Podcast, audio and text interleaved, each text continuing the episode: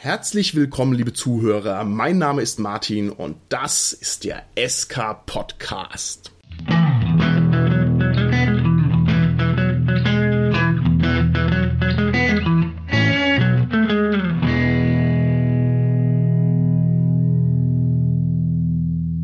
Machen heute wieder eine Interviewfolge und wir nähern uns unserem schönen Hobby diesmal aus einem etwas ungewöhnlichen Winkel. Und zwar habe ich heute einen großartigen Illustrator zu Gast, worauf ich ganz stolz bin. Das ist jemand, der so gut ist, dass er unter anderem auch schon für die allseits bekannte Band, beste Band der Welt, die Ärzte, ein Video animieren durfte. Und ich bin schon sehr gespannt darauf, was der uns heute über seinen Alltag erzählt und ein bisschen aus seiner Expertise kundtut über Comics und über Illustrationen im Allgemeinen. Und ganz besonders natürlich, was die Illustration im Rollenspielbereich angeht. Und nun ist es außerdem so, dass das Schicksal ganz dringend möchte, dass ich dieses Interview führe, denn der Künstler und ich, wir sind auf eine mystische Art und Weise miteinander verwoben und die sieht folgendermaßen aus. Ich fahre zum Beispiel nach Essen auf die Spielemesse, dann treffe ich den da. Oder ich fahre zu einem verwunschenen Schloss nach Baden-Württemberg auf die Manticon und da treffe ich den da auch. Oder ich möchte mich beruflich weiterbilden über die großen Alten und fahre nach Nürnberg auf ein Cthulhu-Seminar und da treffe ich den auch. Also das heißt, das Interview muss jetzt zwingend kommen, es gibt da gar keine andere Möglichkeit. So, und deswegen bin ich also ganz besonders stolz stolz darauf, heute bei uns im SK Podcast begrüßen zu dürfen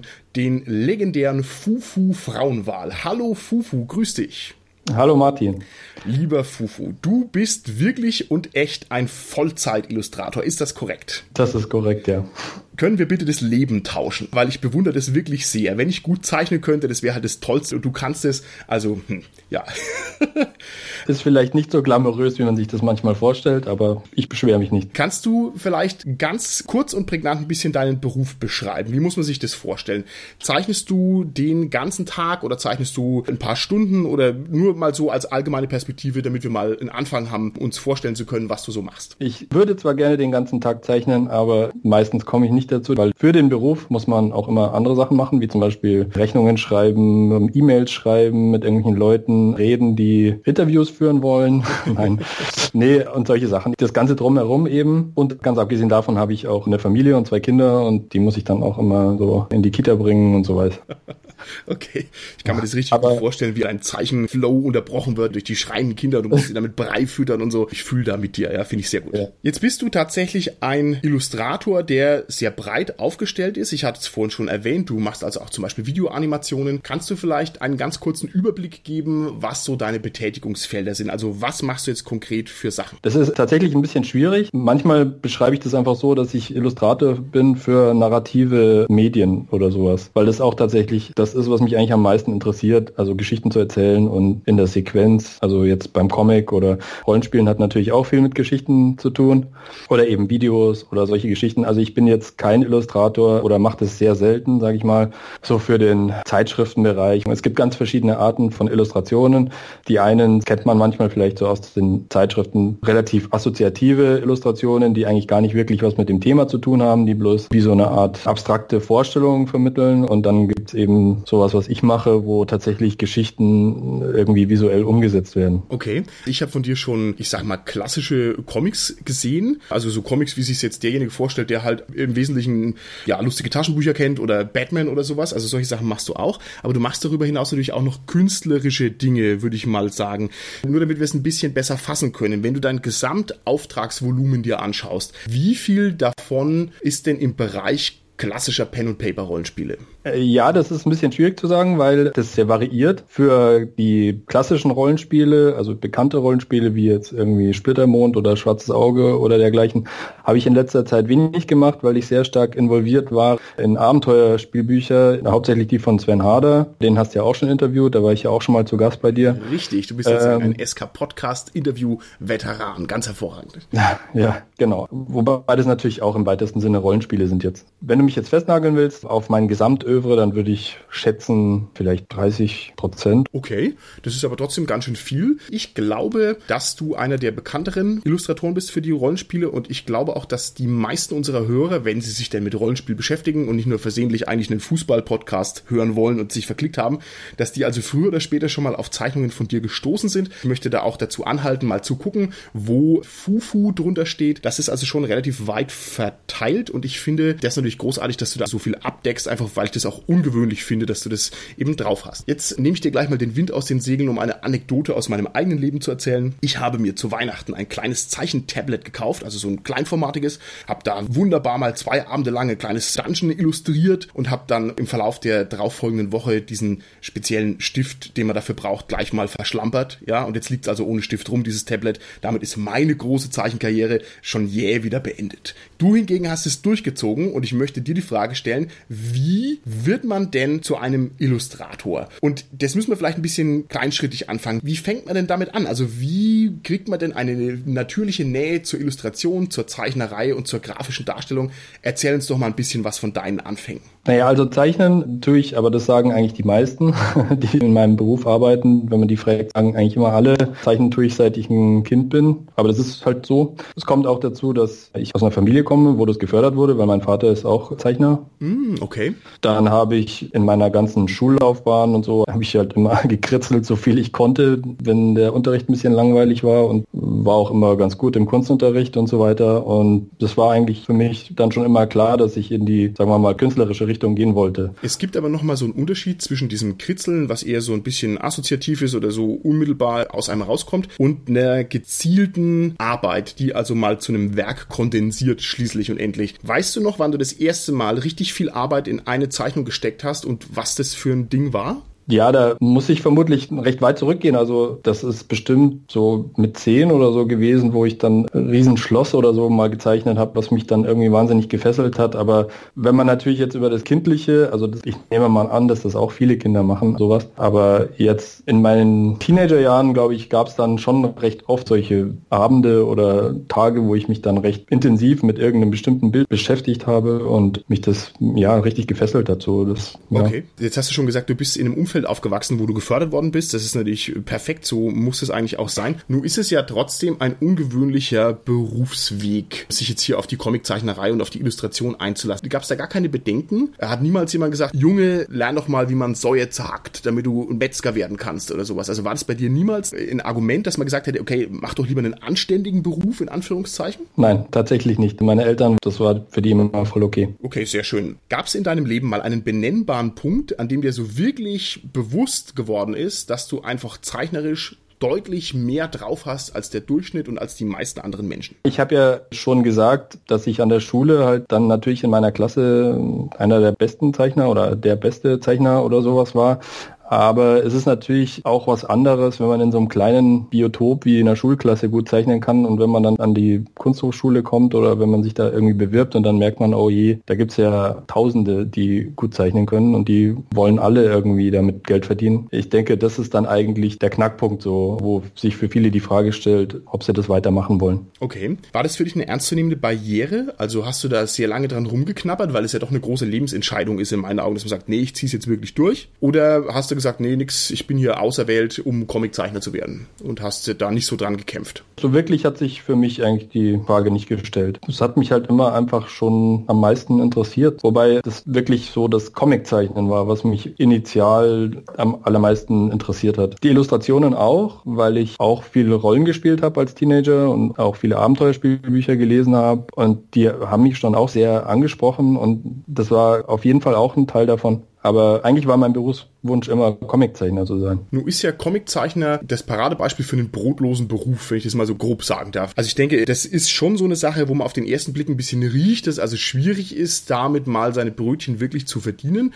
Und jetzt kommt ja für einen ambitionierten Comiczeichner noch dazu, dass man ja so eine Art Anlaufphase bestimmt hat. Also du bist ja nicht vom Himmel gefallen und hast gleich die Aufträge alle bekommen. Was hast du denn für einen Ausbildungsweg hinter dich gelegt? Kunsthochschule habe ich jetzt schon gehört. Kannst du uns ein bisschen was über deinen Werdegang erzählen? Also was hast du denn für Ausbildungsschritte hinter dich gebracht? Nach dem Gymnasium so eine künstlerische Ausbildung gemacht, so eine Art Praktikum, was so ein Jahr geht ungefähr. Das hat aber nichts mit Comiczeichnen oder Illustration zu tun gehabt. Das war mehr so ein Allround-Kunstpraktikum, sowas, in Vorbereitung auf die Hochschule. Und danach habe ich dann Grafikdesign studiert in Nürnberg beziehungsweise Kommunikationsdesign. Da war ich ein bisschen fehl am Platz, aber zu der Zeit gab es comicmäßig eben sehr wenig, was man studieren konnte. Heute ist das ein bisschen anders. Damals gab es eigentlich nur die Möglichkeit, Grafikdesign zu studieren. Und also ich war insofern fehl am Platz, weil natürlich Grafikdesign viel mehr mit Typografie und Schriftsatz und so weiter zu tun hat. Und Fotografie gab es bei uns noch und auch äh, Multimedia und sowas. Und dann gab es eben mit mir zusammen in meinem Studiengang noch zwei andere, die halt auch Comic interessiert waren. Und dann saßen wir dann immer in unserem Eckchen und haben unsere Kästchen gezeichnet.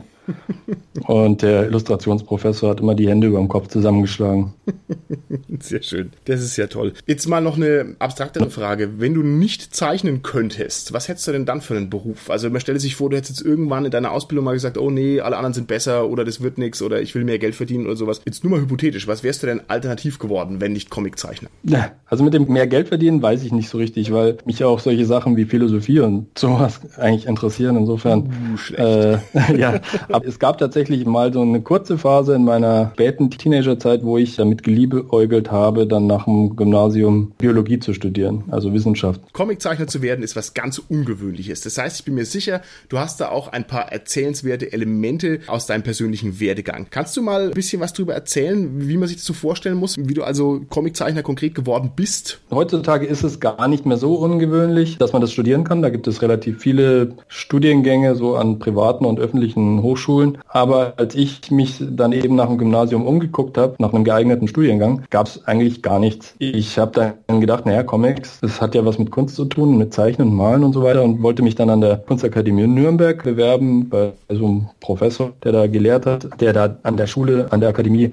der Einzige war, der figürliche Malerei gemacht hat weil das damals auch ein bisschen verpönt war, allgemein in der Kunst. Dann bin ich da rein in diese Besprechung und habe meine Mappe dabei gehabt und wollte sie gerade aufmachen und dann fragte mich so, ja, was wollen Sie mir denn heute zeigen? Und dann sage ich, ja, ich würde gern Comiczeichner werden und ich habe ganz viele Comics dabei und so, die ich Ihnen gern zeigen würde. Und dann guckt er mich so ein bisschen komisch an und sagt so, Comics? Nein, das schaue ich mir erst gar nicht an. und dann war ich so ein bisschen vor den Kopf gestoßen natürlich und habe dann gesagt so, ja, aber was halten Sie dann dann zum Beispiel vom Film? Film ist ja sowas ähnliches wie Comic, halt auch narrativ, bloß in zeitlicher Reihenfolge, nicht in räumlicher Reihenfolge. Und dann hat er gemeint, nee, er schaut sich nur James Bond und dick und doof an.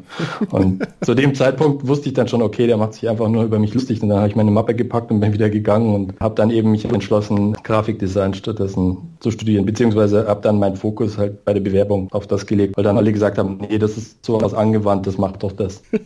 okay, okay, das ist ja super. Also das hätte ich nicht gedacht, dass die so schnöselig sind, gerade an der Kunstakademie. Die müssten doch aufgeschlossen sein für alles Mögliche. Okay, da war das damals also offensichtlich noch ein bisschen verpönt. Alles klar. Ich denke, wir müssen uns mal ein bisschen mehr mit deinem Alltag beschäftigen, weil der sicherlich hochgradig spannend ist. Fangen wir mal ganz banal an. Wie schaut denn dein Arbeitsplatz aus? Wie muss ich mir den Arbeitsplatz eines Illustrators vorstellen? Ach, ich habe einfach ein kleines Arbeitszimmer bei mir zu Hause und da habe ich zwei verschiedene Schreibtische. Der eine hat einen Rechner drauf und der andere hat keinen Rechner drauf. Bei dem Rechner mache ich halt die digitalen Sachen, Kolorierung und so weiter und auch Digital Painting manchmal. Und bei dem anderen zeichne ich eben die analogen Bestandteile, so die Bleistift- und Tuschezeichnungen. Okay. Und heißt es dann, es ist eine Platte und auf der Platte liegt Papier und nebendran liegt ein Bleistift und eine Tuschefeder. Ist es so minimalistisch oder was hast du? Naja, meistens liegen da ziemlich viele Sachen drauf rum, aber ja, im Prinzip schon. Und dann hast du irgendwelche speziellen Lampen oder Tageslicht Tageslichtlampen oder sowas? Oder kann man deinen Schreibtisch irgendwie aufbocken, dass du da schöner dran sitzt? Oder hast du irgendwie einen teuren Stuhl? Also das kann doch nicht sein, dass du tatsächlich zeichnest am Esstisch. Das muss doch ein bisschen komplexer sein, oder stelle ich mir das völlig falsch vor? Also zum Zeichnen braucht man ja keinen speziellen Tisch jetzt. Ich habe auch so einen Architektentisch, den man so schräg stellen kann und hochfahren und runterfahren. Den benutze ich eigentlich selten, weil das einfach immer so ein bisschen überkandidelt ist. Also wie gesagt, man braucht ja einfach nur eine Schreibtischoberfläche, wo man sein Papier hinlegen kann und das reicht schon. Okay, aber da muss ich dich jetzt fragen, was ist das beste Papier und was ist der beste Bleistift? Ja, damit ich das auch direkt dann kaufen kann und dann genauso gut bin wie du. Papier, Bristol-Karton zum Beispiel ist gut, also den gibt es in verschiedenen Stärken. Der ist sehr widerstandsfähig, da kannst du oft drauf rumradieren und der geht nicht kaputt. Ganz wichtig, also bei dem, was ich mache, also wenn man mit Tusche zeichnet, dann gibt es oft bei vielen Papiersorten das Problem, dass die Tusche so in das Papier hineingesogen wird und dass es dann so kleine Verästelungen gibt, die, die dann hässlich aussehen im Endergebnis. Das ist bei dem Bristol-Karton auch nicht so, da liegt es dann schön drauf und trocknet genauso an, wie du es aufgetragen hast. Das wäre jetzt mein Papier der Wahl. Beim Bleistift kann ich dir leider jetzt nicht weiterhelfen. Da benutze ich meistens so entweder so Druckstifte, wo ich so Minen reinmache von, keine Ahnung, verschiedenen. Ich will jetzt keine Schleichwerbung machen. so viel gibt sich das nicht. Die großen Hersteller, die sind da alle ähnlich gut, würde ich mal sagen. Ja, ich glaube, du willst bloß die geheimen magischen Bleistifte jetzt hier nicht verraten, ne? die die guten Zeichner alle haben und die sich also von dem einfachen Pöbel hier abheben. Aber das kann ich natürlich nachvollziehen. Ja, ja, so wird sein. Die Leute, die meine Zeichnung kennen, die wissen, dass ich so eine an- und abschwellende Strichstärke habe, dass die Linien sehr dynamisch sind, sag ich mal. Und das kommt eben daher, dass ich mit Pinsel zeichne. Das hat einen ganz eigenen Duktus. Das sieht ganz anders aus als jetzt meinetwegen eine Federzeichnung oder Feinliner oder sowas. Und da benutze ich jetzt nicht traditionelle Rotmarderpinsel oder sowas. Ich habe die zwar auch, aber benutze die selten, weil das immer so ein bisschen nervig ist, weil man dann so ein Tuscheglas mit sich rumschleppen muss und dann eintunken muss und dann ist zu viel dran und dann muss man erstmal abstreifen und so weiter. Nee, ich benutze da so Pinselstifte, die gibt es von verschiedenen Herstellern. Also die besten sind eigentlich aus Japan und die haben dann so die Tusche gleich hinten drin in so einer Kartusche und wenn es mal ein bisschen zu wenig gibt, dann drückst du drauf und da ist der Fluss eigentlich super und die Pinsel, die halten auch sehr lange. Ich habe da manche fünf Jahre lang benutzt und die wurden kein bisschen schlechter. Okay, nicht schlecht. Jetzt weiß ich aus dem Rollenspielbereich, dass die Illustrationen normalerweise nach Größe geordert werden, also Ganzseite, Halbseite, Viertel, Achtelseite. Entspricht es der tatsächlichen Größe deiner Zeichnung oder wird da getrickst? Man kann es ja beliebig dimensionieren, wenn man möchte. Ne? Und vielleicht ist es ja einfacher, ein kleines Bild groß zu zeichnen und dann zu verkleinern. Wird da getrickst oder ist ein Bild immer genauso, wie es bestellt wird, auch von der echten realen Größe? Bei mir ist es eigentlich schon so, dass ich meistens größer zeichne als das Endformat. Ich glaube auch, dass das bei den meisten anderen Zeichnern so ist. Aber also was du da ansprichst mit diesen Viertelseitern, Halbseitern und Ganzseitern und so weiter, das ist eigentlich gerade so manchmal ein bisschen problematisch im Rollenspielbereich, weil man kann ja in eine Viertelseite genauso viel Arbeit reinstecken wie in eine ganze Seite. Ja. Also sozusagen eine Sache der Selbstdisziplinierung, dass man sich dann sagt, okay, ich bin jetzt nur für eine Viertelseite bezahlt worden, deshalb stecke ich da jetzt einfach nicht die Arbeit rein, die ich in eine Ganzseite reinstecken könnte. Okay, das ist ja ein ganz spannender Aspekt, den du da gerade erwähnt hast. Und zwar, dass bei einem Bild selbstverständlich nicht primär die Größe ausschlaggebend ist, sondern zum Beispiel Dinge wie der Detailgrad. Und ich könnte mir auch vorstellen, dass sowas wie ja, Komplexität oder ein schwieriges Bildarrangement die Sache auch nochmal schwerer zu zeichnen macht. Hast du da persönliche Kriterien, nach denen du die Bilder bewertest? Also kannst du ganz klar sagen, okay, dafür brauche ich so und so lang, dafür brauche ich so und so lang oder wie geht man da vor? Oder zeichnet man einfach drauf los und sagt, okay, nach drei Stunden höre ich auf zu zeichnen, egal wie komplex es ist? Nee, ich habe natürlich schon eine Vorstellung davon, also wenn ich anfange, habe ich eine Vorstellung davon, was jetzt wichtig an dem Bild ist und was weniger wichtig ist und dann, wenn ich weiß, okay, ist ein Viertelseiter, da bekomme ich jetzt nicht so viel Geld dafür wie für einen Ganzseiter, dann muss ich mir natürlich überlegen, wie ich das Wichtige da reinbringe und nicht so viel Energie Energie in irgendwelche Hintergründe oder sowas verschwende, damit sich dann auch lohnt. Also okay, da müssen wir das Ganze jetzt mal ein bisschen konkret runterbrechen, damit wir uns das vorstellen können. Also du illustrierst Rollenspiele und du musst jetzt für mich einen Drachen zeichnen, okay? Drache in Höhle, sag ich jetzt mal. Und ich hätte gerne ein ganzseitiges Bild. Wie lange brauchst du für einen Drachen, der in seiner Höhle drin hockt, für eine ganze Seite? Das kommt jetzt auch auf die Technik an, darauf, wie viel Details man da reinstecken will. Also wenn man wenig Details hat, heißt es ja nicht unbedingt, dass das Bild schlecht ist oder dass mhm. das weniger interessant ist. Also, ja. aber jetzt um auf deine Frage zu kommen, wenn ich jetzt sagen würde, zeichne den Drachen in Schwarz-Weiß mit irgendwie schon relativ vielen Details, dass da auch man im Hintergrund irgendwelche Knochen sehen kann von abgenagten Abenteurern oder sonst irgendwas. Mhm dann würde ich wahrscheinlich zwei Tage brauchen. Zwei Tage für eine ganze Seite, okay. Und kann man das richtig ja. runterskalieren? Also quasi halbe Seite nur ein Tag, Viertelseite nur einen halben Tag. Geht es so oder ist es, funktioniert es so nicht? Nee, das funktioniert so nicht. Also die kleineren Bilder brauchen eigentlich im Verhältnis länger. Also nicht zeitmäßig länger, aber im Verhältnis zur Bezahlung. Verstehst du, was ich meine? Ja, die, verstehe ich. Ja, weil du ja diese Vorplanung, also was Komposition betrifft und überhaupt Ideenfindung und so weiter, die ist ja immer gleich, egal wie groß das Bild ist. Okay, dann müssen wir vielleicht diesen Arbeits Arbeitsprozess noch ein bisschen runterbrechen, weil es super spannend ist.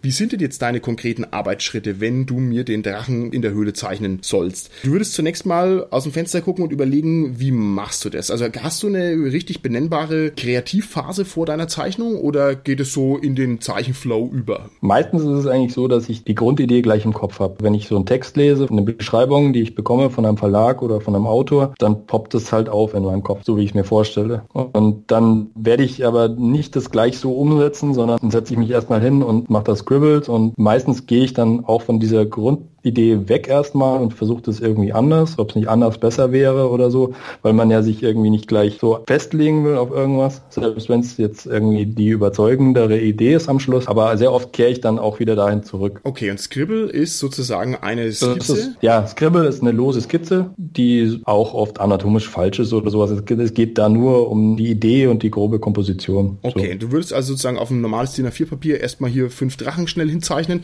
und dann guckst du da drauf und sagst, okay, der hier links oben gefällt mir am besten, so soll es ungefähr sein. Und was ist dann der nächste Schritt? Machst du dann als nächstes eine komplexe Bleistiftskizze oder wie geht's dann weiter? Das kommt ganz darauf an, was das Endergebnis sein soll. Bei Digital Painting, was ich jetzt zum Beispiel für Splittermond öfters gemacht habe, da mache ich gar keine Bleistiftskizzen mehr, sondern da mache ich die Skizzen direkt am Rechner weil ich dann ja auch die fertige Zeichnung oder die fertige Malerei dann im Rechner machen muss. Und da arbeite ich ja sozusagen dann an dem gleichen Pfeil gleich weiter. Wohingegen, wenn ich jetzt eine Tuschezeichnung mache, da mache ich eine Bleistiftvorzeichnung, ja. Jetzt sind es doch völlig unterschiedliche Techniken, wie ich mit meinem Meisterwissen über Zeichentablets, das ich mir ja angeeignet habe, um die Weihnachtszeit jetzt hier im Brustton der Überzeugung feststellen kann. Das ist ja ganz was anderes, ob ich einen Strich auf dem Papier mache oder ob ich jetzt hier versuche, die Sachen digital irgendwie zu fassen. Kannst du denn da beides? Also ist das für dich keine große Umstellung? Umstellung mit der Computertechnik zu hantieren? Nee, das ist keine große Umstellung. Es ist auch gar nicht so unterschiedlich. Also man muss natürlich die Werkzeuge halt mal lernen, aber die Grundfähigkeiten sind dieselben, die man dazu braucht. Okay.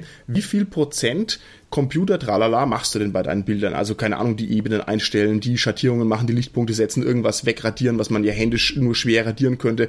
Die Frage ist, wie viel Prozent deiner Zeichenarbeit verbringst du denn mit dem Digitalprozess? Wenn ich eben Digital Paintings mache, dann 100 Prozent. Okay, ich denke, wir müssen es mal an einem ganz konkreten Fallbeispiel durchexerzieren, wie so ein Bild entsteht. Und da würde ich doch mal vorschlagen, nehmen wir uns das bestmögliche Musikgenre raus, nämlich Heavy Metal, ja, und wir stellen uns mal vor, du würdest jetzt hier ein Bild über eine Rockband zeichnen und vielleicht über das Publikum, das diese Rockband beobachtet. Und wie es der Zufall will, können wir dieses Bild bzw. den Entstehungsprozess des Bildes tatsächlich bei uns auf der SK Podcast Homepage auch hochladen. Das heißt, wer sich unsere Folge anhört über die Seite, der kann dann mal auf die Bilder klicken. Ansonsten würde ich vorschlagen, ich beschreibe das Ganze ein bisschen bisschen, dass also auch die Leute was davon haben, die jetzt hier nicht irgendwie am Rechner sind. Also nochmal, zeichne mir ein Bild über eine Rockband mit dem johlenden Publikum davor.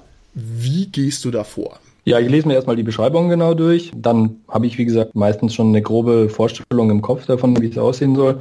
Dann mache ich Scribbles, dann, wenn ich denke, ich habe jetzt die geeignete Komposition gefunden, dann mache ich eine Bleistiftvorzeichnung. Die äh, mache ich dann meistens schon relativ groß, damit ich die Details auch gut reinbringe. Und dann, das ist so ein bisschen meine Eigenheit, wie ich das mache, das machen andere anders, scanne ich diese Bleistiftseite ein und druck die mir in hellblau aus auf ein gutes Papier, eben auf den Bristol-Karton Karton, den ich gern benutze. Und darauf mache ich dann die Tuschezeichnung. Ich sage deshalb, dass ich das anders mache als andere, weil der klassische Weg ist eigentlich, dass man entweder dann direkt auf die Bleistiftzeichnung draufzeichnet und dann die dann wegradiert oder dass man das mit dem Lichttisch macht. Aber ich arbeite nicht so gern mit dem Lichttisch, weil ich das nicht mag, so in diese helle Lichter die ganze Zeit reinzugucken. Und da bin ich irgendwann drauf gekommen, das halt so zu machen, mit dem hellblau ausdrucken. Hellblau deshalb, weil es nicht so penetrant ist wie eine andere Farbe. Und man kann das auch ganz gut dann, wenn ich später dann die Tuschezeichnung eins scanne, dann kann ich das sehr leicht Photoshop wegmachen, weil ich dann wähle ich einfach Farbton Sättigung und da kann ich dann sagen, ja, blau, hell, so also 100% Helligkeit und dann ist es eigentlich weg. Okay, großartig. Erste Frage, was ist ein Lichttisch? Also, ja, ein Lichttisch ist einfach so eine Glasplatte meistens oder Plexiglasplatte und die sollte milchig sein und dann drunter hast du halt eine helle Lampe und dann kannst du da deine Vorzeichnungen drauflegen und dein gutes Papier, wo du Tuschezeichnungen machen willst, die legst du oben drauf und dann siehst du halt die Linien von deiner Vorzeichnung durch und kannst dann das nachpausen sozusagen. Also, was heißt Pausen reinzeichnen? Okay. Und das ist halt so der üblichste Weg, auf eine Vorzeichnung die Reinzeichnung zu machen. Okay, jetzt sehe ich dieses Bild, über das wir sprechen, ja vor mir liegen, jetzt gerade. Ich würde gerne wissen, wie groß ist denn die Originalgröße dieses Bildes? Das wirkt wie ein DIN A4-Bild, aber das ist so komplex und so detailreich, ich kann es mir eigentlich nicht vorstellen. Ist es wirklich DIN A4? Nee, ist größer, also so zwischen DIN A4 und DIN A3. Okay. Circa. Wie viel Gefummel ist es mit diesen Bleistiftstrichen? Hast du ganz oft den Radiergummi angesetzt und korrigierst du da sehr viel einzelne Linien oder machst du das mehr so aus der freien Hand und dann passt schon im Wesentlichen? Ja, ich radiere schon relativ viel Also meistens gar nicht so an den Sachen, die jetzt so wichtig sind im Vordergrund, sondern eher so die kleineren Sachen, mit denen man das Bild dann so auffüllt. Also bei mir ist es so, dass ich dann oft ein bisschen schlampig bin und dann denke, ach, da mache ich jetzt schnell da irgendwas rein, damit so der Platz irgendwie voll wird so. Aber dann stellt man fest, ah, jetzt ein bisschen mehr Mühe gegeben, dann muss man uns wieder wegradieren und so. es ist auch so, dass ich oft, nachdem ich das schon eingescannt habe, die Bleistiftzeichnung, dann sehe am Rechner, weil das ist dann immer noch mal was anderes, wenn man so die Zeichnung am Rechner sehe, dann irgendwie, keine Ahnung, wirkt es oft anders. Dann sehe ich oft noch Sachen, die ich verändert haben will und dann tue ich manchmal noch im Photoshop schnell irgendwie ein paar Details verändern oder so, bevor ich das dann reinzeichne. Okay. Was auch ein Vorteil ist von dieser mit dem Blau ausdrucken. Okay. Mir liegt ein tolles Bild in drei Stufen vor. Also einmal als Bleistiftskizze, dann in der zweiten Iteration als, ich würde jetzt mal sagen, Pinselzeichnung. Da ist dann schon alles schön schwarz-weiß. Da ist ganz schön viel geändert zwischen Skizze und Pinselzeichnung und dann zum Schluss nochmal ein, ich würde jetzt leinhaft sagen, eine schattierte skizzierte Variante. Wie viel Zeit geht denn bei deiner Arbeit für die einzelnen Schritte drauf? Ja, also für die Bleistiftvorzeichnung wahrscheinlich am wenigsten, wobei das auch lang dauern kann, bis man so auf die Komposition kommt eben oder auf die Bildfindung. Aber ich glaube, wenn man sich anguckt, sieht man schon, das ist alles ziemlich schnell gezeichnet und jetzt nicht so wahnsinnig präzise oder so. Was jetzt auch bei mir meistens so ist, dass ich die Bleistiftzeichnung eher recht frei anlege und die einzelnen Details oder diese ganz konkreten Feinheiten dann eben erst entscheide, wenn ich die Reinzeichnung mache. Passiert dir das manchmal, dass du eine Illustration auch versaust? Ich stelle mir jetzt da zwei Möglichkeiten vor, wie das passieren kann. Also zum einen der Klassiker, man schüttet halt einen Apfelsaft über sein Zeichenblatt und in den Rechner und durch die ganze Wohnung oder sowas. Das würde mir regelmäßig passieren, bin ich mir sicher. Und zum zweiten, dass man irgendwie zum Schluss drauf kommt, dass die Komposition einfach nicht hinhaut, dass man sagt, shit, dieser Drache in der Höhle, das haut ja so gar nicht hin, weil da passen die Größenverhältnisse gar nicht. Ja, da muss ich also fundamental nochmal neu anfangen. Gibt's sowas oder bist du da schon Profi genug, dass dir sowas nicht mehr passiert? Die erste Variante passiert mir eigentlich tatsächlich nie. die zweite Variante passiert mir schon ab und zu mal aber eigentlich selten. Dann gibt es aber noch eine Variante und zwar gerade wenn ich jetzt mit Tusche zeichne, dass ich bei der Reinzeichnung so ein paar Striche mache, die mir einfach nicht gefallen oder die Anatomie nicht richtig hinbekomme oder sowas. Gerade weil ich recht frei vorzeichne, dann sieht es irgendwie in der Skizze gut aus, aber wenn man dann die Tuschezeichnung macht, dann haut es irgendwie nicht hin oder sowas. Sowas gibt es schon öfters. Und da ist dann eben die Frage, ob es sich lohnt, nochmal von vorne anzufangen. Das kommt auch vor. Oder ob ich dann halt ja Tippex letztendlich raushole und dann nochmal drüber gehe und das nochmal neu zeichne. Also nicht die ganze Seite, sondern eben dieses Detail. Okay, interessant. Hätte ich nicht gedacht, dass man da mit Tippex arbeitet, sondern ich hätte erwartet, das macht man dann im Photoshop und trickst da irgendwie rum. Aber Tippex, das ist ja sehr low-tech. Das finde ich sehr gut. naja, ich mache beides. Tippex nehme ich eigentlich nicht. Ich habe jetzt nur Tippex gesagt, der Einfachheit halber. Ich mm. nehme so eine weiße Acrylfarbe. Also ich habe da recht lang rumprobiert, was man da nehmen kann, um die Tusche gut zu überdecken und so weiter. Und irgendwann bin ich dann halt auf was gekommen, was für mich gut funktioniert. Das ist aber nicht Tippex. Manchmal wird es mir dann auch zu blöd. Mir ist es eigentlich lieber, ich kann die Tuschezeichnung so fertig machen, dass ich dann rundum damit frieden bin, weil man ja dann froh ist, dass man ein schönes Original hat. Aber manchmal bin ich so gestresst und habe keine Zeit, dass ich das dann nicht mache, sondern dass ich dann einfach die Fehler Fehler sein lasse und das dann gleich einscanne und die Fehler dann im Computer repariere. Okay, dann frage ich dich doch gleich, weil du es jetzt angesprochen hast, noch ein bisschen hinterher nach dem Arbeitsprozess. Ganz platte Frage, wie viele Tage die Woche arbeitest du? Also eigentlich sieben, würde ich mal sagen. Okay, und wie viele Stunden am Tag? Ja, das ist unterschiedlich. Also das hängt ja davon ab, was ich machen muss und wie viel ich machen muss. Manchmal arbeite ich nur drei Stunden am Tag, weil ich mich irgendwie mit anderen Sachen gerade beschäftige. Und manchmal arbeite ich irgendwie 15 Stunden am Tag. Das kommt auch. Es gibt halt auch immer so Phasen, wo man in so Stressaufträge reinkommt, die dann sich über ein paar Wochen hinziehen. Also ich hatte tatsächlich Aufträge, wo ich zwei Monate lang irgendwie nur drei Stunden die Woche geschlafen habe, weil ich so viel zu tun hatte. Das wäre einfach sonst nicht fertig geworden. Okay, wow, und, nicht schlecht. Und, und danach ist man dann halt vollkommen reif für die Klapse und für die Reha, aber ja, da muss man durch. Wie oft braucht man den Abstand vom Zeichnen? Es ist ja doch ein konzentrierter Job, den man da erledigt. Also da ist es eine relativ monotone Arbeit, obwohl die natürlich kreativ ist, aber macht irgendwie immer das Gleiche. Wie oft muss man sagen, okay, sorry, ich brauche jetzt mal drei Tage was ganz was anderes? Das kann ich eigentlich nicht sagen, dass ich Abstand haben will jemals. Das ist eher so, dass ich irgendwie nicht dazukomme. Wie erschöpft bist du nach einem Arbeitstag als Illustrator? Also wenn du das jetzt runterballerst, also das ist wirklich, keine Ahnung, 10, 12, 14 Stunden illustriert, ist man danach kaputt, groggy, schlägt es auf den Kopf oder auf die Zeichenhand? Wie muss ich mir da die Abnutzungsprozesse vorstellen? ja, also manchmal tun einem die Finger weh so. Das kommt schon vor. Also es kommt auf die Zeichentechnik an, die ich gerade mache, aber manchmal kriegt man Schwielen und die tun dann weh am Finger. Aber im Prinzip fühlt man sich halt einfach erschöpft. Ja, wie bei jeder anderen Arbeit auch. Halt nicht körperlich natürlich, weil du ja die meiste Zeit nur da hockst, aber geistig eben ist man dann schon durch. Okay. Hörst du neben dem Zeichnen Musik oder kannst du die Glotze laufen lassen oder überlappt sich das irgendwie ungünstig und stört dann eher? Ich höre gerne Musik so beim Entwerfen, beim Designen, bei dieser Bildfindung, wie ich vorhin gemeint habe, höre ich mir gerne Musik an. Manchmal nervt es mich auch, dann schalte ich es aus. Aber meistens ist es so ein ganz gutes Hintergrundgedudel. Also ich achte dann nicht so wirklich auf die Musik, sondern es läuft dann eben so nebenher. Und dann, wenn ich die, das vielleicht auch ganz interessant, wenn ich dann die Vorzeichnung habe und die Reinzeichnung mache, höre ich mir sehr oft so Hörbücher an und so, weil dann ist es eigentlich genau das Gegenteil. Also beim Designen muss man sich sehr stark konzentrieren auf das, was man da macht. Aber beim Reinzeichnen, das ist dann mehr so eine Art automatischer Prozess, wo man eigentlich gar nicht so genau aufpassen muss. Okay. Wo man so in so einen Flow kommen muss und da ist es eigentlich dann ganz gut, wenn man nicht sich voll konzentriert auf das, was man macht. Jetzt arbeitest du zu Hause in deinem Arbeitszimmer. Läuft es dann darauf raus, dass die Partnerin von dir sagt, du machst den kompletten Haushalt und du musst alles machen, was zu Hause anfällt, weil du ja eh zu Hause bist? Nö, wir sind da ganz gleichberechtigt, würde ich sagen.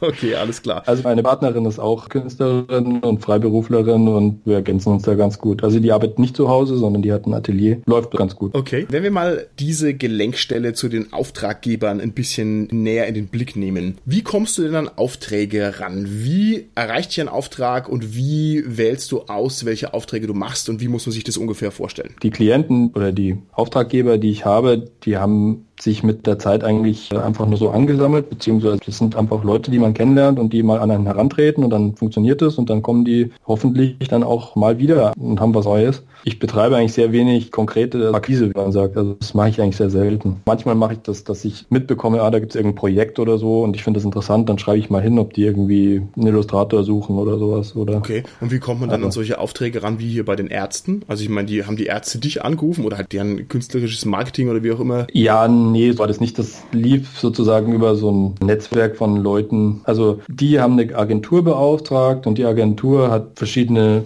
Leute halt angefragt und da gibt es halt dann so Empfehlungsgeschichten. Also da sind dann Leute dabei, die sagen, ja, frag doch den Fufu und ja, so lief es dann. Also das waren jetzt nicht direkt die Ärzte, das will ich damit sagen. Okay. Wie oft kriegst du deine Illustration nicht pünktlich fertig? Ja, das kommt leider zu oft vor. und bist du dann so im Durchschnitt einen halben Tag drüber oder drei Wochen oder sagst du irgendwann, nee, sorry, malt euren Quatsch mal selber, ich habe keinen Bock mehr nach vier Jahren. das Letztere kommt eigentlich nie vor, zum Glück. Es sei denn, man verstreitet sich aus irgendeinem Grund. Aber das ist mir eigentlich, müsste ich länger drüber nachdenken. Ich glaube nicht, dass mir das schon mal passiert ist. Aber wenn ich mal zu lange brauche, sind es meistens ein paar Tage oder so. Also nicht jetzt Wochen. Das ist zwar selten, also das sind dann nicht einzelne Zeichnungen, um die es da geht, sondern das sind dann größere Projekte. Ich weiß nicht, das ist schwer zu sagen. Also es ist mir noch nie passiert, dass ich jetzt irgendwie meinen Kunden total enttäuschen musste. Also dass dann sozusagen irgendwas schwerstens ins Wasser gefallen ist. Das ist mir noch nie passiert. Okay. Kann natürlich passieren. Wie oft passt denn die Illustration nicht? Es kann ja sein, hier du machst komplexe Zeichnungen und dann schickst du die ab und dann sagen die, uh, wir wollten gar keinen Drachen in der Höhle haben, sondern einen Lux. Bitte nochmal alles zeichnen. Gibt's sowas oder gibt's sowas überhaupt nicht, dass die Illustration nicht passt? Also Details gibt's eigentlich sehr oft, die dann nochmal geändert werden müssen oder so, weil die Beschreibung nicht genau war oder weil ich mir irgendwie was falsch vorgestellt hatte oder halt einfach anders vorgestellt hatte, als, als gemeint war oder weil es einfach nicht gefällt oder so. Also jetzt nicht das ganze, nicht die ganze Zeichnung, sondern eben dann meistens nur ein Detail. Das, das kommt schon häufig vor. Damit rechne ich eigentlich immer auch. Zum Beispiel bei dem Beispiel da für den Sven Harder, für die Metal Heroes, da haben wir eigentlich alle Illustrationen so gemacht, dass ich erstmal die Skizze gemacht habe und sie dann dem Sven geschickt habe und er hat sie sich dann angeguckt und hat dann gesagt, ah nee, und da, der, der müsste woanders stehen, weil das im Text so beschrieben wird oder irgend sowas. Und dann, ja, dann ändere ich es halt. Es ist natürlich ärgerlich, wenn man dann die Zeichnung denkt, fertig zu haben und dann kommt nochmal sowas. Wie oft geben dir denn die Schriftsteller bescheuerte Vorgaben? Die haben ja keine Ahnung von der großen Zeichenkunst und dann sagen die irgendwie, keine Ahnung, was kann man denn falsch machen alles? Also, dass die zum Beispiel einen zu hohen Detaillevel wollen oder dass die Bildkomposition einfach nicht funktioniert oder dass du einfach sagst, oh Gott, nein, das wird so ein hässliches, dysfunktionales Bild, das zeichne ich nicht oder das kann ich machen. Wie oft passiert es, dass die Auftraggeber, also quasi die Texter, dass die müllige Bildanforderungen an dich abschicken? Naja, so kann ich das eigentlich nicht sagen, dass das die Regel ist oder so, aber es gibt natürlich schon oft so ein bisschen Diskrepanzen äh, zwischen dem, was der Autor sich vorstellt, was ganz leicht sein müsste und dem, was der Illustrator leisten kann. Also es ist halt für einen Autor sehr leicht zu sagen, ja, und da im Hintergrund ist dann so eine Massenszene mit 10.000 Soldaten, die da gerade Krieg führen. und dann sagst du so als Illustrator so, okay, und wie lange habe ich dafür Zeit? und dann, ja, ja, ein Tag. Und dann sagst du, nee, sorry, das kann ich da nicht unterbringen.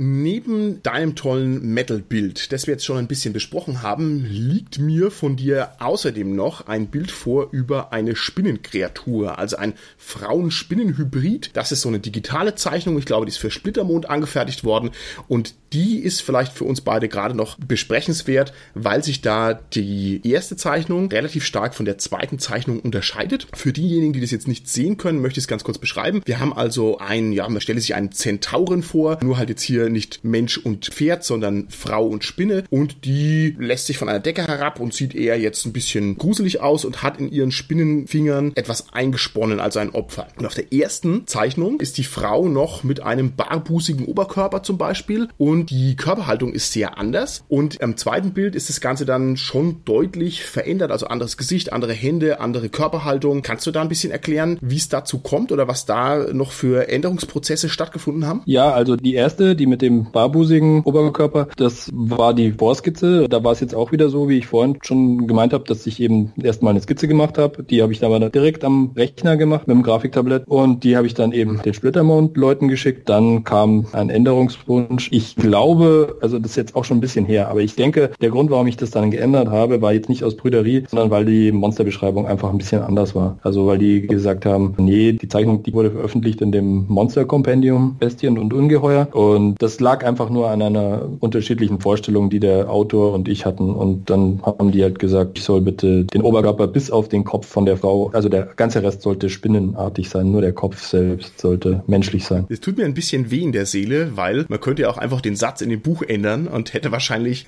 den viel geringeren Aufwand, aber gut, wenn es so ist, dann ist es so. So, wir gehen jetzt ein bisschen weiter und zwar in den Themenbereich Kunst. Und zwar bin ich immer ganz begeistert von diesen tollen Zeichnungen und bewundere die als eine Kunst, die für mich unerreichbar ist. Und ich würde gerne von dir wissen, empfindest du bei deinen Arbeiten nach wie vor einen gewissen Künstlerstolz auf deine Werke oder bist du schon durch deinen hohen Produktionsausstoß eher ein bisschen auf der Seite der, ja, der Auftragsarbeit, wo du sagst, okay, so und so muss es gemacht werden, raus damit. Wie muss man sich das vorstellen? Ich habe schon, wenn ich an der Zeichnung arbeite, immer so einen gewissen Perfektionismus und so ein, ja, ich würde es nicht Künstlerstolz nennen. Stolz ist für mich generell so ein bisschen ein fragwürdiges Konzept, aber es ist mir dann schon wichtig, dass das dann auch wirklich Hand und Fuß hat und nach bestem Wissen und Gewissen so von mir gemacht ist. Ich sage aber meistens, also es gibt schon so Fälle, wo man dann so Aufträge bekommt, wo schon klar ist, dass es letztendlich eigentlich egal ist, nicht egal ist, aber nicht so wichtig ist, dass es wirklich perfekt ist oder so, sondern dass es halt einen bestimmten Zweck erfüllen muss und dann, wenn mir das bewusst wird, dann kommt es schon vor, dass ich das halt dann nicht so ernst nehme. Bei den Schriftstellern gibt es das Phänomen, dass die früher oder später ihre Bücher vergessen. Also das weiß kaum einer, aber wenn jemand einen Roman schreibt und der Roman ist irgendwie vor sieben Jahren publiziert worden, dann ist es ganz schön schwierig, sich daran zu erinnern, was zwischen Seite 120 und Seite 170 da drin steht, weil man es einfach vergisst durch die Zeit ne, und weil es auch so komplex ist.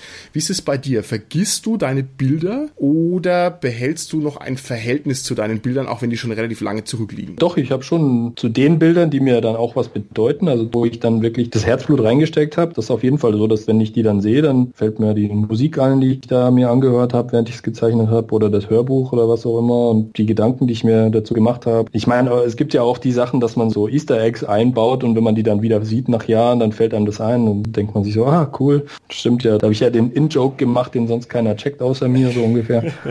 Ist dein Zeichenprozess eher eine rationale oder eher eine intuitive Arbeit? Also gehst du strukturiert vor oder ist es eher was, was dich im Flow überkommt? Oder wie ist das Verhältnis zwischen diesen beiden Elementen? Der Arbeitsprozess selbst ist schon eher so eine rationale Angelegenheit. Aber während dem Zeichnen ist es, wie gesagt, immer ganz gut, wenn man gar nicht so wahnsinnig mit dem Bewusstsein dabei ist, sondern wenn man in so einen Flow reinkommt. Und das sagen sehr viele Zeichner oder sehr viele Künstler im Allgemeinen, dass das eben da die besten Ergebnisse rauskommen, wenn man gar nicht ständig ganz genau drüber nachdenkt, was man macht. Aber oft ist es auch so, dass man irgendwas macht und dann, das widerspricht vielleicht dem, was ich vorher gesagt habe, aber oft ist es so, man sitzt da und zeichnet eine Stunde und dann guckt man das Bild an und denkt sich so, äh, das habe ich jetzt gezeichnet. Wo kam denn das jetzt her? So?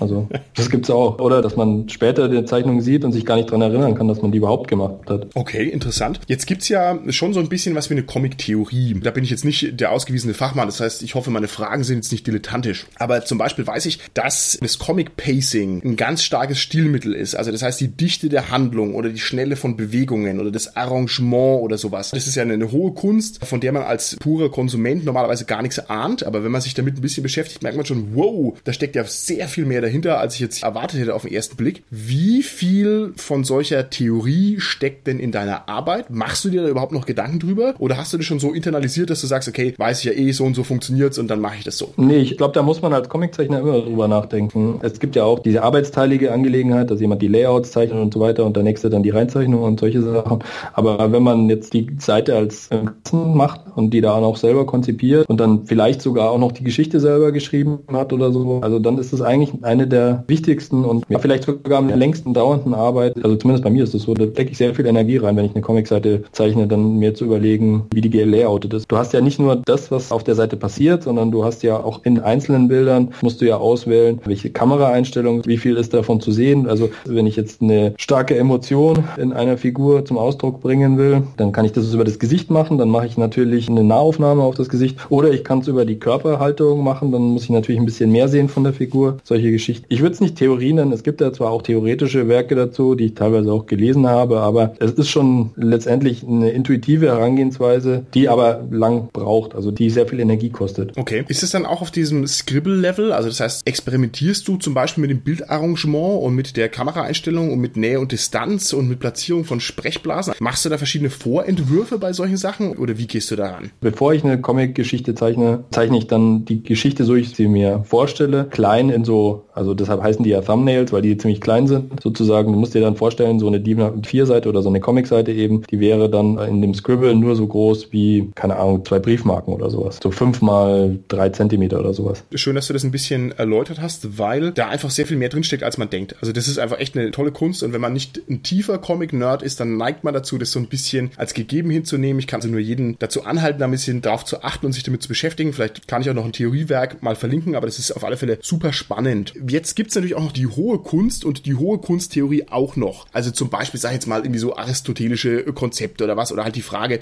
soll irgendwie Kunst die Natur abbilden oder soll sie eine wahre Idee zutage fördern, die in allen Dingen drin steckt und so weiter. Steckt in deinen Arbeiten auch was von dieser hohen Kunsttheorie in Anführungszeichen mit drin oder ist es eher nachrangig, solche Überlegungen? Ich habe ja schon gesagt, dass ich mich eigentlich für Philosophie und so weiter schon ziemlich interessiere, aber weniger für Ästhetik, also für ästhetische Philosophie. Was mich dann mehr interessiert, wenn es jetzt in philosophische geht, sind so existenzielle Sachen, Existenzialphilosophie oder sowas oder Erkenntnistheorie, also so Sachen, die irgendwie mit meiner Sicht auf die Welt zu tun haben. Gibt es Künstler, die du bewunderst aus dem Bereich der hohen Kunst? Ja, ich verwende natürlich dieses hoch und niedrig jetzt hier ironisch, das ist ja hoffentlich klar. Gibt es Dinge, die du bewunderst, die du gut findest, wo du sagst, okay, der hat's rausgehabt und so muss Kunst sein? Ja, ja, da gibt's viele. Ja, sag. Zum größten Teil allerdings Leute, die schon lange tot sind. aber das ist eine lange Liste. Das ist schwieriger, als Leute aufzuzählen, aber ich meine, das geht von Dürer über Michelangelo oder Doré. Also Doré ist jetzt natürlich viel später, war ein berühmter Illustrator im 19. Jahrhundert. Da muss ich nachfragen. Also, ich muss, ich muss nachfragen. Ja. Und zwar, du meinst Gustave Doré? Ja. Okay, Gustave Doré kenne ich über den Walter Mörs, bin ein großer Mörs-Fan und zwar hat er gemacht das Buch Wilde Reise durch die Nacht. Mhm, kenne ich auch, ja. Wilde Reise durch die Nacht ist wohl irgendwie so ein Buch, wo er gemerkt hat, das Copyright auf diese Bilder gibt's nicht mehr, der kann die einfach verwenden und er hat also zu diesen Doré-Bildern eine Geschichte dazu geschrieben. Diese Geschichte schwankt zwischen totalem Nonsens und brillanter, krasser Geschichte. Also ein tolles Buch zu lesen. Kannst du mir erklären, was an dem Doré so gut ist? Weil ich habe es nicht so ganz verstanden. Also ich finde die Illustration vom Doré eher, ja, bisschen schwülstig und jetzt nicht so sehr komplex. Sag mir doch mal als Profi, worauf ich achten muss, um den Doré genießen zu können. Boah, das ist eine schwierige Frage. Also ich glaube, man muss sich das so angucken, dass diese Illustrationen aus der heutigen Zeit, aus der heutigen Perspektive, sehen die Illustrationen nicht mehr besonders aus, weil man diese Komposition und diese gewaltigen Bilder, die er da entworfen hat. Sein Ziel war es ja, alle großen Werke der Weltliteratur zu illustrieren und er hat es auch mehr oder weniger geschafft. Und er hat bildgewaltige Kompositionen da geschafft. Das ist natürlich Geschmackssache immer letztendlich, aber wenn du dir heutzutage anguckst, die Filme, die, darauf wollte ich hinaus, die mit solchen riesigen Landschaften und actionreichen Kompositionen arbeiten und so, da steckt überall sehr viel, also egal ob das jetzt Herr der Ringe ist oder irgendwie Marvel Superheroes oder sowas, da steckt überall sehr viel Doré drin. Dazu würde ich noch sagen, dass ich eigentlich die Atmosphäre immer wahnsinnig toll finde in seinen Illustrationen. Ich glaube auch, dass der Mörs ein großer Fan ist von dem Doré, sonst hätte er den sich nicht ausgesucht. Ja, vielleicht ist es irgendwie eine Besonderheit für die Comiczeichner. Der Mörs ist ja auch ein toller Comiczeichner. Mit dem Dorena müssen wir vielleicht mal noch ein bisschen hinterher spüren an einer anderen Stelle. Du machst ja auch viele Comics und Comics haben ja gerade diese Besonderheit, dass die also ein verrückter Hybrid sind aus Text und aus Illustration. Und ich würde gerne von dir als Profi wissen, wie das Verhältnis zwischen diesen beiden Elementen ist, beziehungsweise was ist denn deiner Meinung nach wichtiger? Ist der Text wichtiger oder ist die Illustration wichtiger? Weder noch. Das kann man einfach nicht trennen. Es gibt natürlich Comics, wo du sagen kannst, ah, die Story war toll, so wie bei Filmen auch. Es gibt Filme und Comics, wo du sagst, ja, die Story war super, aber naja, die Bilder waren jetzt nicht so überragend oder es war jetzt nicht so toll gezeichnet oder wie auch immer. Und umgekehrt gibt es natürlich, gerade bei Filmen gibt es wahnsinnig viele, wo du sagst, boah, das war geil gemacht und so weiter, das hat mich ja voll umgeblasen, aber die Story war voll Banane und trivial und kam eigentlich nichts dabei rüber. Aber damit es ein wirklich großartiges Werk ist, sollte natürlich beides ineinander greifen. Ich kann da nicht sagen, dass ich den Schwerpunkt auf einer Sache sehe. Wie viel künstlerische Freiheit nimmst du dir bei deinen Illustrationen raus? Also jetzt, wenn ich sage Drache in der Höhle, ne, im Prinzip kannst du ja den Drachen auf 10 Millionen verschiedene Art und Weisen zeichnen und da könnte auch ganz schön viel crazy shit bei rumkommen, ne? theoretisch. Deine Interpretation der Idee Drache ist ja letztlich endlos. Also nochmal auf den Kopf zugefragt, wie viel künstlerische Freiheit nimmst du dir bei solchen Illustrationen raus? Also ganz bewusst vor allem, nicht mehr so unterschwellig, sondern dass du sagst, okay, ich mache jetzt hier mal den Drachen, keine Ahnung, aus alten Fahrrädern, weil das soll eine moderne Interpretation sein. Also bei Rollenspielillustrationen kommt sowas eher selten vor, dass man, dass man die Freiheit hat, einen Drachen aus alten alten Fahrräder zu machen. Aber ja, ich glaube, als ich angefangen habe, damit habe ich halt noch versucht, so einen bestimmten Stil zu treffen, wo ich gedacht habe, der wird jetzt erwartet so. Aber ich glaube, mittlerweile mache ich halt einfach das, was ich sowieso machen würde, also sozusagen ein eigenes Ding. Okay, ich kenne von dir ein paar interessante Comics und ich kenne dich auch als jemand, der da experimentierfreudig ist, beziehungsweise offen für neue Sachen. Gibt's denn Projekte, die du gerne noch realisieren möchtest, für die du aber noch keine Zeit hattest? Also hast du sozusagen irgendwie so ein Masterprojekt in der Schublade, wo du sagst, okay, wenn ich einmal zwei Wochen Zeit habe, habe, dann mache ich das. Und welches wäre das? Ja, die gibt es massig. Also erst einmal mit zwei Wochen ist immer, da kommt man nicht, kommt man leider nicht besonders weit in Comics. Okay. Weil du musst so rechnen, für eine Comicseite braucht man auch so ein, zwei Tage, eher zwei Tage. Und dann, wenn du jetzt irgendwie eine Graphic Novel zeichnen willst, die irgendwie 300 Seiten hat, kann man sich ja ausrechnen, wie lange man da hockt. Aber ja, ich habe schon etliche Ideen, die ich eigentlich immer ganz gerne umsetzen würde, an denen ich dann immer so kontinuierlich weitermache und Ideen sammle und so. Das nimmt dann so langsam Gestalt an. Ob ich die dann jemals umsetze. Das ist die andere Frage, weil äh, es sind halt etliche. Also wie gesagt, da gibt es halt einige in der Schublade. Aber was ich halt kontinuierlich mache, ich habe ja so eine Serie, die ich schon seit vielen Jahren mache, von Kurzgeschichten Ray Murphy, Detektiv der Träume und sein Assistent Molluscat. Das ist ein ganz persönliches Projekt. Das sind adaptierte Träume von mir, die ich dann zu so einer surrealen Detektivgeschichte mache. Die einzelnen Kurzgeschichten, die sind immer so abgeschlossene Miniaturen letztendlich. Und die, es gibt aber so einen größeren Zusammenhang, der sich dann irgendwann mal erschließt und da habe ich bestimmt schon, weiß nicht, 20 Geschichten oder 25 Geschichten gezeichnet, die hier und da überall in Anthologien erschienen sind und da bin ich momentan dabei, die zu so einer Serie von, zu so einer Miniserie, muss ich sagen, von Sammelbänden sozusagen zusammenzufassen, damit das auch mal dann zu einem Ding wird. Das ist quasi mein Hauptprojekt, also was so meine persönlichen Comics betrifft momentan. Okay, das klingt ja großartig. Da muss ich auf alle Fälle hinterher spüren, was uns da erwartet. Einen Mollusk-Kit habe ich ich schon gelesen, der war großartig, hat mir sehr gut gefallen. Ja, also bin ich sehr gespannt, was da ja. noch da ist. Aus dieser Serie, da gibt es jetzt ein, ein Heft, also beziehungsweise es gibt zwei Hefte, die heißen Unwelt. Das sind eben diese Abenteuer von Ray Murphy. Das erste Heft aus dieser Miniserie ist jetzt erschienen und ich werde jetzt demnächst dann das zweite rausbringen. Und das zweite Heft, von dem ich gerade gesprochen habe, was schon erschienen ist, das ist sozusagen so ein Lovecraft Special wo ich auch einige von diesen Geschichten mit drin habe und eine andere Lovecraft-bezogene Geschichte.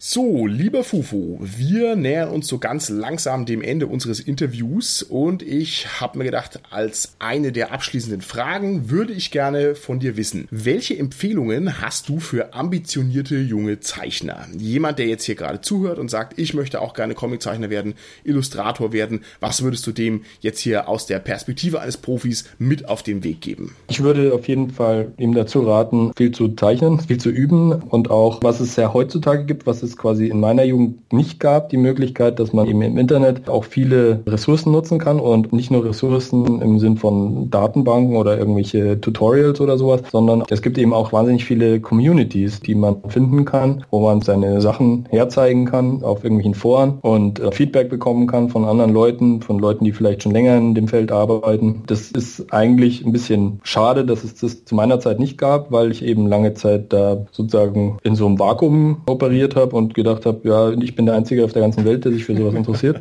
Und das finde ich eben super, dass es da eben ganz viele Möglichkeiten gibt, heutzutage eben Leute kennenzulernen, die sich für das Gleiche interessieren. Und das andere, es kommt ein bisschen darauf an, was man denn überhaupt machen will. Wenn man jetzt sozusagen total wie der Mainstream zeichnen will, dann ist es natürlich gut, wenn man das übt, aber es gibt natürlich auch viele Leute, die dann eher so einen persönlichen Ausdruck haben wollen oder einen bestimmten Stil oder sowas, dann sollte man natürlich auch das nicht aus den Augen verlieren, dass man versucht, dass man seinen eigenen Stil auch entwickelt. Vor welchen falschen Vorstellungen würdest du einen ambitionierten jungen Zeichner warnen? Also wo wärst du froh gewesen, wenn dich jemand davor gewarnt hätte? Naja, ich würde vielleicht einfach, also das ist jetzt nicht so, dass ich selber bereue, aber ich würde vielleicht davor warnen, dass man die Sache, die man macht, was auch immer es ist, dass man die nur deshalb macht, weil man irgendwie berühmt werden will damit oder so. Das ist tatsächlich wichtig, weil die Chance, dass man damit berühmt wird, also die meisten Leute, die so einen Beruf ergreifen, so einen künstlerischen, die werden halt nicht berühmt. Das ist einfach eine Sache der Statistik. Das heißt aber nicht, dass man es deshalb nicht machen sollte, ganz im Gegenteil, sondern man macht es ja auch, weil es einen fasziniert und weil es einem was bedeutet und weil man Freude daraus schöpfen kann und, und, eine Lebensaufgabe hat. Und wenn man eben das zum primären Fokus macht, dass man das deshalb macht, dann kann es auch ein netter Nebeneffekt sein, dass man plötzlich merkt, oh ja, ich bin ja irgendwie bekannt in der Szene oder sowas. okay, gut, dass du das sagst. Wir machen den SK-Podcast, obwohl wir Podcasten hassen, ausschließlich deshalb, weil wir berühmt werden wollen. Also da sind wir falsch aufgestellt. Lieber Fufu, wenn ich jetzt mehr von dir sehen will, mehr von dir kennenlernen will, wissen will, was du machst, wie kann ich dich denn im Internet am einfachsten finden? Ja, das ist ganz einfach. Also entweder man googelt einfach meinen Namen, so viel gibt's da nicht, oder man geht einfach auf www.fufrauenwalder.com. Da ist meine Galerie zu sehen, also kann man relativ viele von meinen Rollenspielarbeiten auch sehen und andere Sachen. Ich habe auch so einen kleinen Shop, wo es momentan nicht wahnsinnig viel zu kaufen gibt wenn einen das interessiert, aber ein paar Comics und ein Spiel, was ich mal designt habe, ein paar Drucke, solche Sachen. Ansonsten, du hast ja dieses Ärzte-Video angesprochen, wenn einen das interessiert. Das Lied hieß Das finde ich gut und das war auf dem Album auch und das kann man einfach auf YouTube finden. Die Animation, die habe ich auch damals selber designt, also auch die Idee für die Story und so weiter. Das war alles von mir. Das hat eigentlich Spaß gemacht. Das ist ein großartiges Video, muss ich mal ganz ehrlich sagen. Also das ist opulent und detailliert gezeichnet und da habe ich gleich gedacht, wow, da steckt aber einiges an Arbeit drin. Das sollte man sich auf keinen Fall entgehen lassen. Dankeschön. okay. Lieber Fufu, das ist jetzt schon der zweite Auftritt bei uns im SK-Podcast von dir. Wer weiß, ob es da nicht vielleicht noch mal einen dritten gibt, da würde ich mich sehr freuen. Außerdem, du weißt, unsere Schicksalsfäden sind auf alle Fälle miteinander verwoben. Wir werden uns egal wo, ja, hier Einkaufszentrum Köln, was weiß ich, Rathaus Leipzig, laufen wir uns sowieso wieder über den Weg. Das wird sich nicht vermeiden lassen. Dann möchte ich mich zum Abschluss ganz herzlich bei dir bedanken für deine tollen Einsichten. Das hat also auch mir ganz persönlich das Illustrationsgeschäft und das Comiczeichnergeschäft ein bisschen näher gebracht. Ich kann mir durchaus vorstellen, dass ich dich nochmal als Experte für irgendwelche Comic-Themen oder sowas ans Mikrofon holen werde. Nochmal ganz herzlichen Dank dafür, dass du dich hier hergegeben hast für ein Interview bei uns. Vielen Dank, Martin. Hat mich gefreut. Hat sehr viel Spaß gemacht.